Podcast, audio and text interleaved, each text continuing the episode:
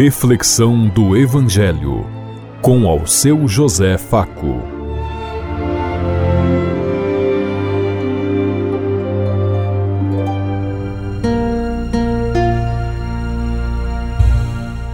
Paz bem a todos os ouvintes da Rádio Construtiva e todas as emissoras em sintonia conosco e o povo que nos ouve.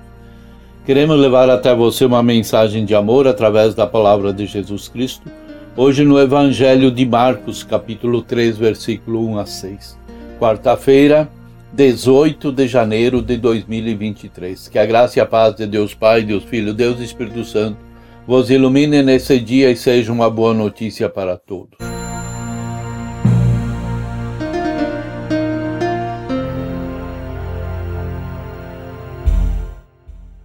O Senhor esteja conosco, Ele está no meio de nós. Proclamação do Evangelho de Jesus Cristo, narrado por São Marcos. Glória a vós, Senhor. Naquele tempo, Jesus entrou de novo na sinagoga. Havia ali um homem com a mão seca. Alguns o observavam para ver se haveria de curar em dia de sábado, para poderem acusá-lo. Jesus disse ao homem da mão seca: Levanta-te e fica aqui no meio e perguntou-lhe: É permitido no sábado fazer o bem ou fazer o mal? Salvar uma vida ou deixá-la morrer? Mas eles nada disseram. Jesus então olhou ao redor, cheio de ira e tristeza, porque eram duros de coração, e disse ao homem: Estenda a mão. Ele a estendeu e a mão ficou curada. Ao saírem os fariseus com os partidários de Herodes, imediatamente tramaram contra Jesus e buscaram a maneira como haveriam de matá-lo. Palavra da salvação.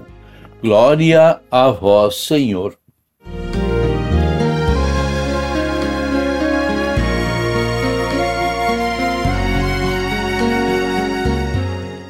Nós precisamos estar atentos e ir ao encontro daquele que tem a mão seca. Quantas pessoas estão esperando por uma palavra, por um ato, por um gesto, por uma acolhida, por um abraço? Ter a mão seca significa se sentir excluído, abandonado, fora da sociedade. E a proposta e o projeto que Jesus veio realizar aqui nesse mundo foi o de incluir a todos. Ninguém é melhor do que ninguém e ninguém é pior do que ninguém. Para Jesus, todos são irmãos e filhos do mesmo Pai.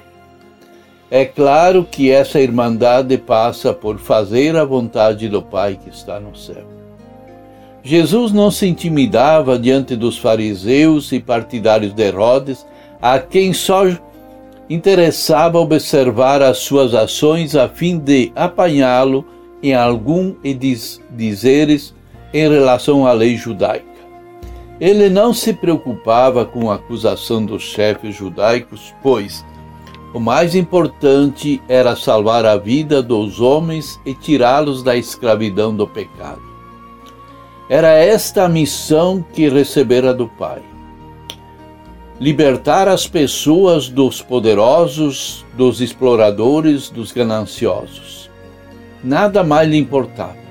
Assim sendo, podemos aprender que o homem da mão seca representa a situação de alguém que está no meio da multidão, porém se sente incomodado e envergonhado procurando esconder-se, porque não se acha digno de estar no mesmo lugar que os outros. É também é o estado de espírito de quem está marcado pelo pecado, pela, pelo erro e por isso se oculta para que não vejam nele uma maldição como era pregada naquele tempo para quem tivesse um problema físico ou mental.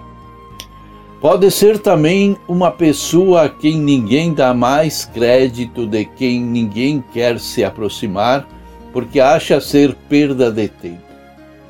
Foi justamente este homem que Jesus se dirigiu, embora soubesse que os fariseus e os os espreitava para acusá-lo de e de burlar a lei, os fariseus representam os homens as mulheres que procuram sempre algum impedimento para que o amor não prevaleça, para que a graça de Deus não aconteça na ação e na humanidade, e sim a lei e a conveniência daqueles que têm seus próprios interesses e suas próprias tradições. Eles representam aqueles cristãos que hoje vão à igreja não por serem cristãos conscientes e convictos do seu dever e responsabilidade como igreja, mas sim para ver o que o padre vai falar para caluniar, julgar, condenar, igualzinho aos fariseus daquele tempo. E na verdade, nossas igrejas têm muitos que querem mandar até em Deus, determinar o que Deus deve aprovar ou não sobre a vida das pessoas. Muitas vezes nós, pelas conveniências da vida, também deixamos morrer alguém que precisa de tão pouco para sobreviver. Apenas uma palavra de coragem, um incentivo, uma ajuda. Como te fez Jesus quando disse: Levanta-te, fica aqui no meio. Quando Jesus chama o homem da mão seca para o centro da celebração, ele está colocando alguém considerado um pecador, um proscrito, no lugar da palavra, no lugar da ceia, que acontece no centro da sala, no centro da convivência. Por quê? Porque a vida sempre vem em primeiro lugar. Pela defesa da vida, Jesus faz qualquer coisa. Por isso, ele foi condenado e assassinado. Nós lembramos naquela passagem que ele, por amor à vida, ele deixa 99 ovelhas no deserto e vai procurar aquela que se perdeu. Jesus rompe todos os preceitos, leis e normas para defender a vida. Portanto, cuidado que defende quem defende a morte dos outros, a pena de morte, o extermínio de menores infratores e outros tantos crimes e coisas que acontecem que não cabe a nós, mas cabe à justiça fazer a justiça. E nós muitas vezes nos achamos no direito de julgar e condenar e inclusive pedir até a morte. Quantas pessoas precisam sair do anonimato, do desalento, do complexo de inferioridade e nós nem percebemos que elas estão presentes no meio de nós, tão silenciosas e camufladas. Neste evangelho de hoje, Jesus nos deu o exemplo para que nós, agora, quando chegarmos na sinagoga, na igreja, na nossa comunidade, no nosso grupo de oração, possamos também olhar ao nosso redor e buscar da aqueles que têm a mão seca e se escondem com vergonha de mostrar os seus defeitos, o seu rosto. Mas é no rosto desses pobres coitados que está o rosto de Deus. E outras vezes somos nós que nos refugiamos sob a culpa de não reconhecermos as nossas deficiências, de não aceitarmos os nossos problemas pessoais, de não querermos revelar as nossas deficiências.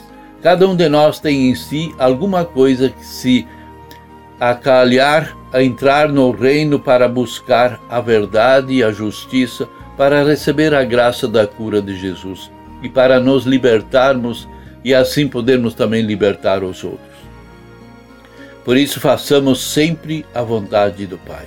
Você também se esconde na multidão para não deixar que percebam a sua mão seca?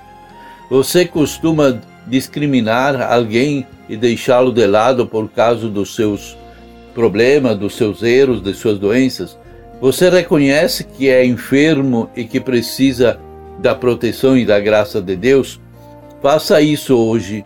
Apresente-se a Jesus e ponha-se a serviço para fazer o bem e para construir um mundo mais justo e mais fraterno, aonde possam caber todos aqueles que têm as mãos secas. Pensemos nisso enquanto eu lhes digo. Até amanhã, se Deus quiser. Amém.